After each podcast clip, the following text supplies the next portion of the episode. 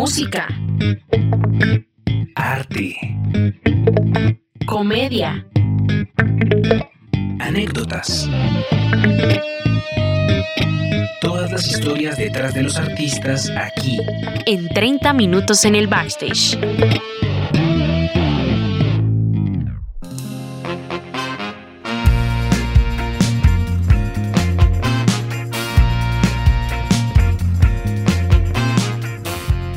Bienvenidas y bienvenidos sean todos a este nuevo episodio de 30 minutos en el backstage. Yo soy Julián Moreno y en compañía de Lina María les damos la bienvenida a este episodio.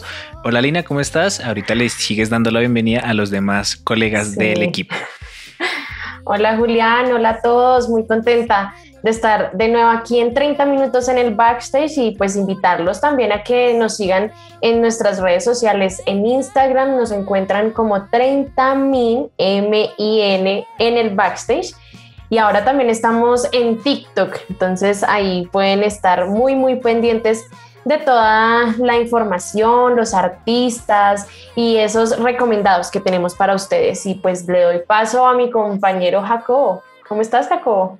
Muy bien, muy bien, Lina. Espero necesitar revisar bien el documento, en agarrarla. Por favor. y decir más, le doy paso a mi querido y estimado amigo, que al que no le dieron paso en el capítulo anterior, le tocó meterse ahí, como cerrando ahí, como está. Alejandro, ¿cómo estás, Alejo? Bien, gracias, por fin me incluyen, gracias, en serio, muy, muy amable, en serio, me siento agradecido con ustedes.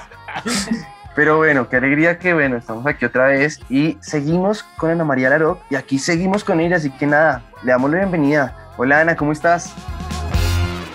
Hola a todos, eh, muy bien, gracias, muy feliz de estar aquí otra vez con ustedes, eh, charlando un ratico, conociéndonos y muchas gracias. Conociéndonos y vamos a conocer eh, una de esas partes tuyas que nos quedó pendiente en el episodio anterior y es el tema de la voz, la voz teens, ¿sí? En la que estuviste en el 2016. Bueno, cuéntanos un poco más del tema. ¿Cómo es esa competencia? pues es bien chistoso, es bien chistoso porque eh, éramos muy chiquitos, como que pues es la, la típica época de adolescentes. Ah. Entonces todos como que se están conociendo y, y pues era chistoso porque eh, se sentía mucho como esa tensión de competencia, toda fea, toda rara y como cero madura. Entonces, sí era, sí era chistoso, pero, o sea, me hizo crecer un montón. Me hizo crecer muchísimo. Conocí, conocí gente muy talentosa. Em, pues fue una experiencia inolvidable, o sea, estar ahí, como decía la vez pasada, en ese escenario tan grande, con cámaras, con personas ahí al lado, pues eh, eh, esas figuras públicas ahí, como viéndote cantar, digamos que es una gran o sea, una, una, una, muy buena cosa, como que te escuché, no sé, Andrés Cepeda, en ese tiempo estuvo en Goyo, los de Chucky Town, estuvo Cali el Dandy, son como tremendos, eh, pues, como personas en la industria, y mm, digamos que eso fue bien importante y ya compartir, que la gente le escuchara uno, eh, digamos que las dos presentaciones en las que estuve, yo salí, yo, yo tuve la audición a ciegas y luego una batalla, la audición pues digamos que me fue súper bien. Y la batalla, eh, no sé si ustedes la han escuchado, es de una canción que es súper importante en la historia, se llama Bohemian Rhapsody. Y esa se hizo, se, se, se viralizó, entonces digamos que eso nos ayuda a crecer a todas muchísimo. Entonces, en otros países. Pues se ve la batalla. O sea, yo todavía la veo y digo, como que, wow. O sea, el nivel vocal que tiene esa canción. O sea, con todo respeto, no cualquiera se le mira. No, y aquí un dato, un dato curioso es que la canción la íbamos a hacer diferente, o sea, la versión la íbamos a hacer como eh, más sencilla, solamente íbamos a hacer, ni siquiera íbamos a hacer la, la introducción desde Is this a real life? No íbamos a hacer eso, sino íbamos a empezar de una vez en Mamá. Y entonces, eh, lo íbamos a hacer hacia el principio y de una vez a pasar a, la parte del rock, como no hacerla de dale, como esa parte toda loca. Y me acuerdo que grabamos el arreglo, no sé qué, la ensayamos y luego nos llamaron a las tres y nos dijeron, tienen que volver al hotel. En el hotel era donde ensayábamos.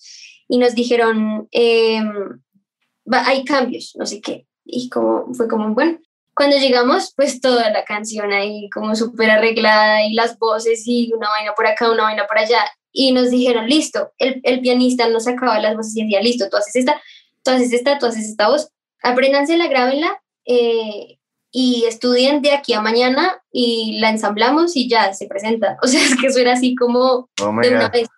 Me acuerdo que ese día salimos como a las 11 de la noche del hotel de estar ahí pues grabando la, el arreglo, no sé qué, y, y pues sí, o sea, salió, salió muy chévere y ahorita yo pues ya, ya estoy un poquito aburrida de verlo.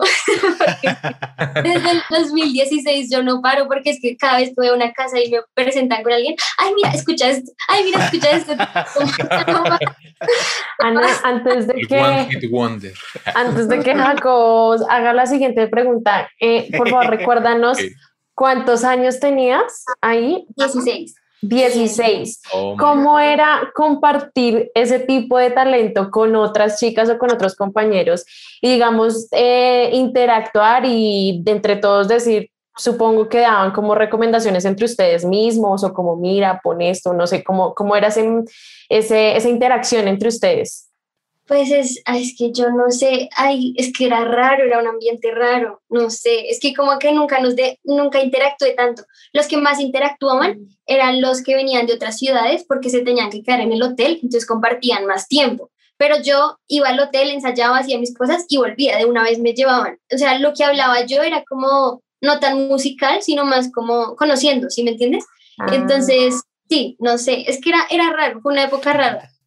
sí, no sé. Ok. Yo tengo una otra pregunta antes de que vaya Jacobo. Dale. Cuando tú dices que grabaron el arreglo, significa que, bueno, eso es algo que yo ya había escuchado, pero, pero quiero comprobarlo. ¿Esa canción como tal no se cantó en vivo?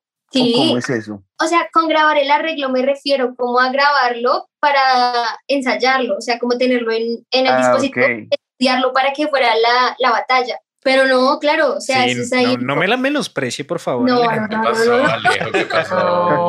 No, es que alguna vez algún productor, y no voy a decir su nombre, pero él, me, él- él nos comentaba a los amigos como que en algunos espectáculos, o sea, en algunos realities, no en todos, él nos dijo, en algunos realities sí prefieren sí o sí mandar todo pregrabado. No sé si solo aplica a nivel instrumental, pero por ejemplo la parte instrumental toda la mandaban pregrabada según lo que él nos comentaba, pero eso sí nos dijo, no es en todos. Entonces, pues, ajá, yo tenía la duda. No, pues, o sea, lo único pregrabado es como el programa, o sea, como graban todo y después lo transmiten, pero ahí en el momento es como músicos, todo el mundo ahí en vivo, ahí dándole, uff, eso es increíble.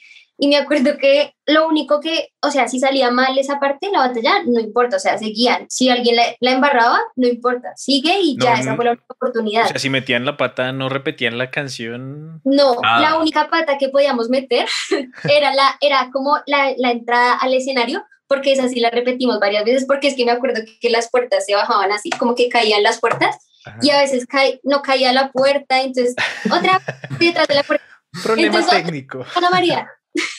Era más eso, pero la canción, sí, como salió, salió, o sea, ya ahí no hay nada de grabar otra vez. Claro. Y bueno, Ana, yo quisiera hacerte una pregunta, eh, una que casi siempre me toca hacer a mí porque eh, soy el más nervioso de todos acá y es acerca de eso. Nos cuentas de esa experiencia a una edad muy temprana, a los 16, eh, pero quisiera saber qué se siente estar en el backstage, eh, muchos nervios o siempre has estado tranquila. Yo no me imagino mi yo de 16 años. No hay mucha diferencia en lo mental. Sigo igual de, sigo igual, la verdad. Pero los nervios, ¿qué, qué, ¿cómo te sentías antes de subirte al escenario, antes de presentarte, las audiciones a ciegas? ¿Cómo te sientes? Bueno, pues, pues eh, yo al- en el 2010 eh, participé en el Factor XS. Entonces, en esa, en esa época, pues tenía 10 años, o sea, aún peor, o sea, como muy chiquitica y nunca me había enfrentado como en ese, mm, en ese escenario y fue mi primera experiencia. Entonces, em, digamos que ahí vencí un poquito como ese pánico escénico de cámaras y de público y de jurados.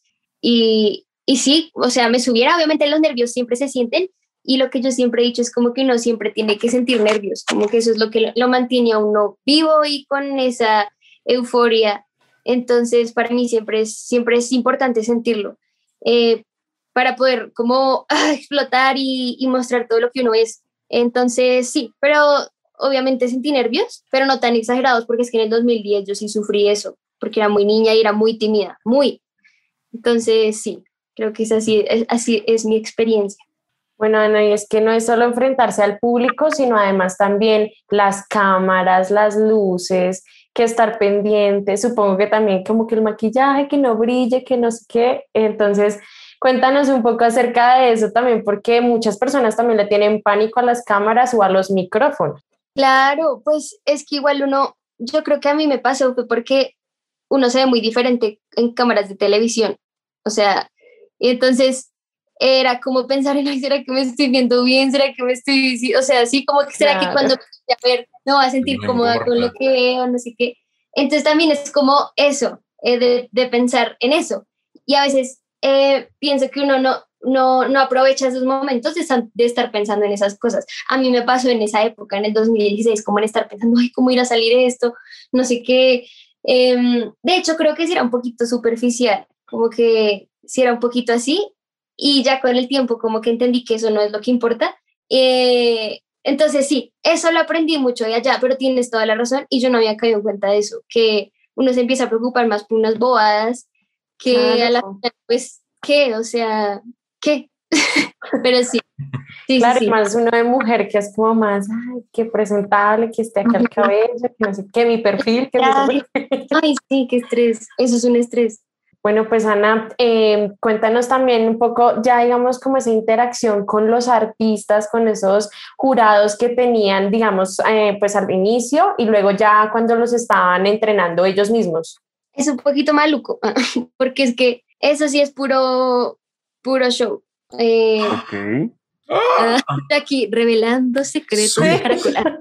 Cuéntamelo todo. ¿Cómo así? Pero nos sentamos bien. Pues no sé, a mí algo, a mí algo que no me gustó fue eso, porque es que en el, en el, en la tele te lo venden como, sí, te va a entrenar Andrés Cepeda y no sé qué, y ay, increíble, pero no, a la final ni siquiera te dejan cruzar con él. O sea, a, con él te dejan cruzar solamente en grabación, y en grabación lo único que grabamos nosotros fue una entrevista con él, que él nos hizo algunas preguntas de, ay, ¿y qué más? Y no sé qué pero era muy preparado. Te o sea, la pantalla verde y lo agregan después.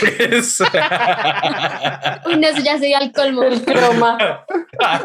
Pero, o sea, sí, como que eran esas cosas así, todas, todas como poco reales, poco sinceras.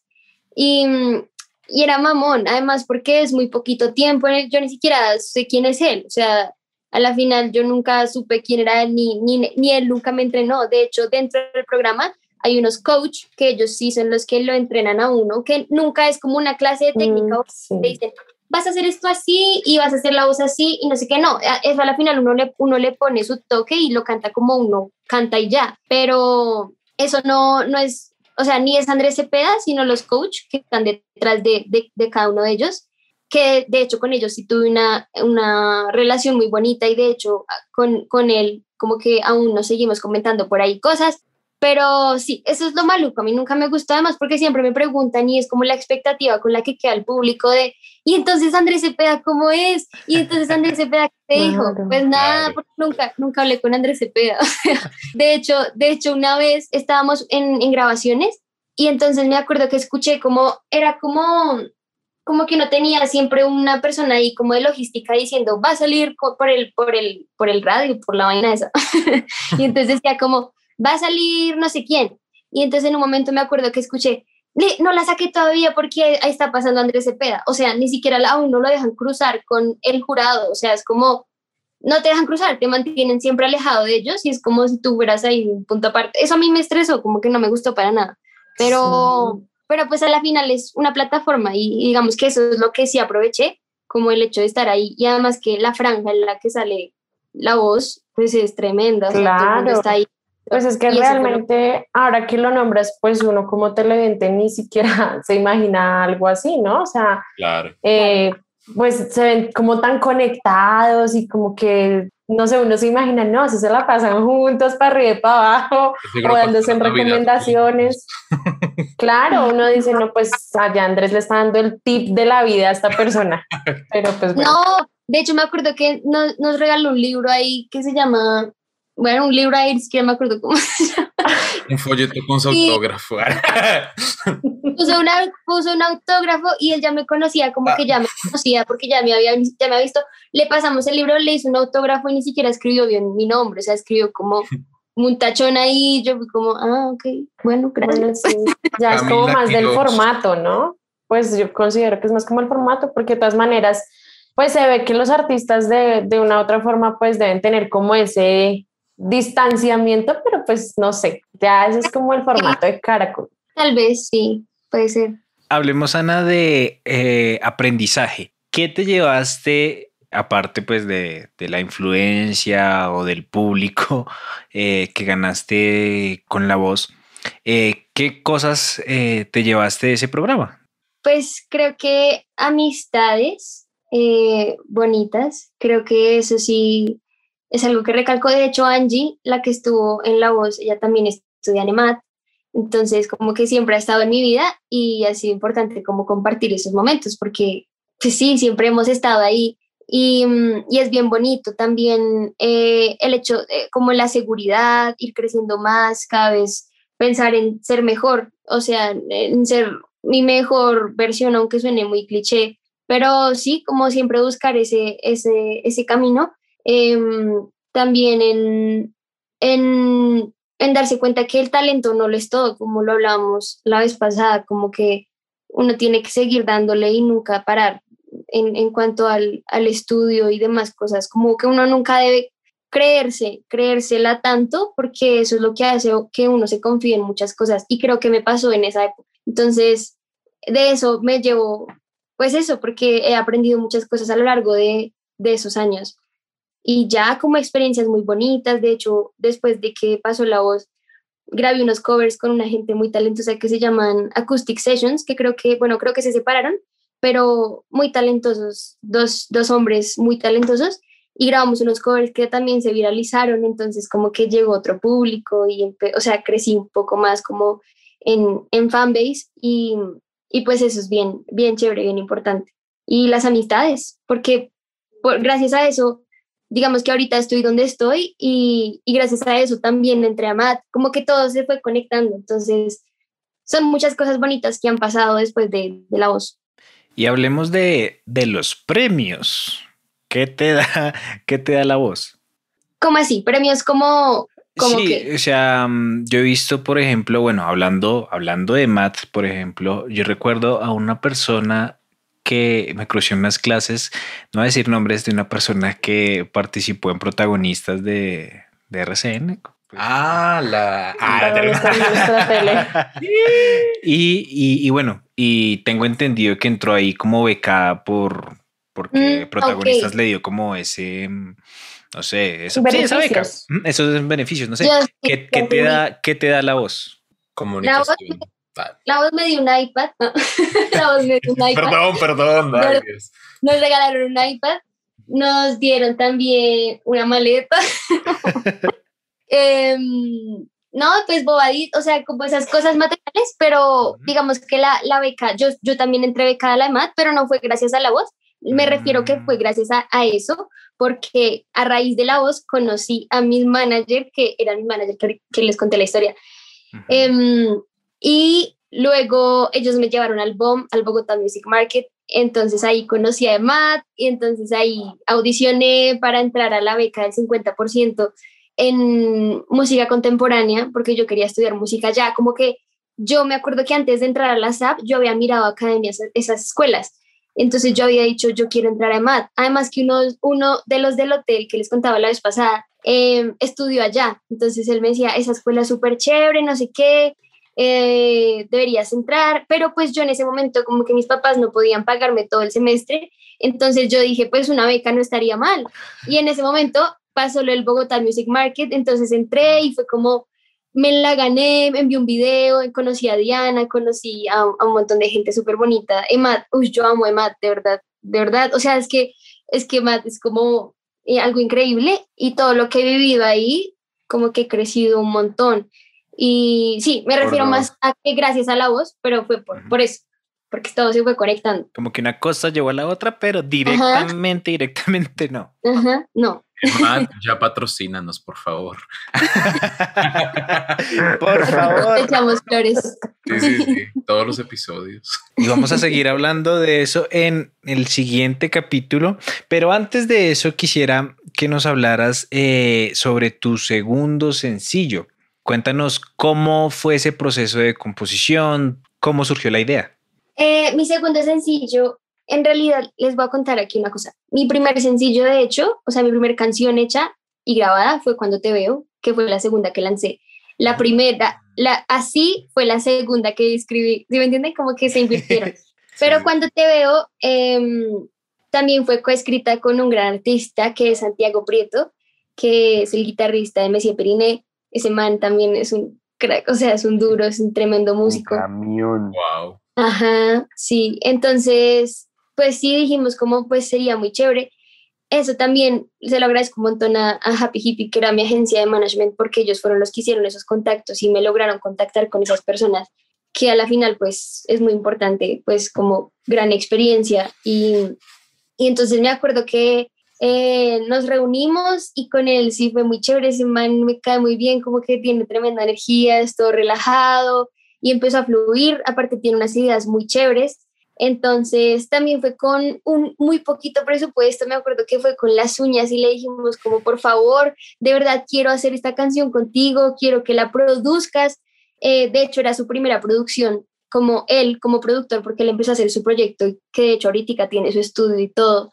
Entonces, em, me acuerdo que fue como, listo, apostémosle a este proyecto, no sé qué, y él súper entregado, eh, escribimos eh, Cuando te veo, él le hizo el arreglo musical, grabamos en audiovisión, fue, grabaron, los, los, instrumentos fueron grabados por, pues por los músicos que graban las canciones de Messi Periné, que en este caso es Darwin Pávez, tremendo baterista, los Vientos, em, Romario, Franco, que de hecho también estudió en EMAT, creo, eh, y con Kiko, que es un tremendo ingeniero de allá de audiovisión, o sea, como que el equipo fue tremendos músicos, y pues el, el, producto fue este, que es una canción como toda clásica, como toda ochentera, toda rara, y como con ese sonido, sí, no sé, a mí me encanta, yo amo cantar esa canción y me encanta el sonido, porque además fue bonito el proceso, fue, fue muy chévere y Santiago es muy talentoso, muy.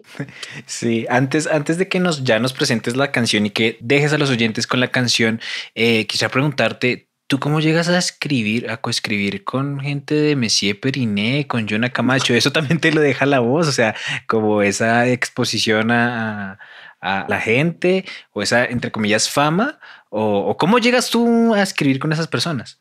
Cosas de la vida, pues lo que te digo, o sea, la agencia de management, como que entre todos trabajamos y ellos de pronto también tenían sus contactos y digamos, ah, me acuerdo que para la, la para coescribir la canción con Santiago era porque el manager de él, como una persona que estaba como manejándolo, entre comillas, eh, se conocía con, con Camo, que era el de la otra agencia con la que yo estaba.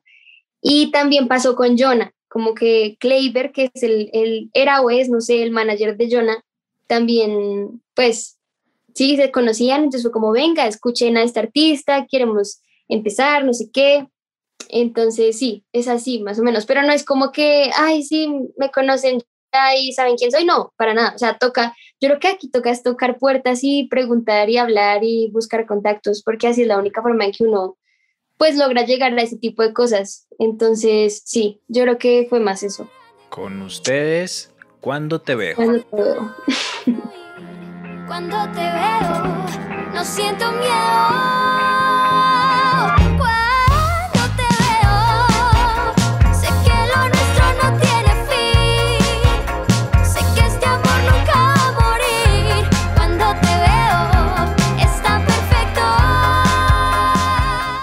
Amigos, inesperadamente nos fuimos para un tercer episodio. No lo esperábamos, no se veía venir, pero ajá, algunas cosas no las podemos controlar. Y eso es lo bonito de estos programas, que salen cosas espontáneas, que es algo súper, súper fluido cuando sucede. Entonces pues nada, nos vemos en un próximo episodio con Ana María Laroto. Chao pues.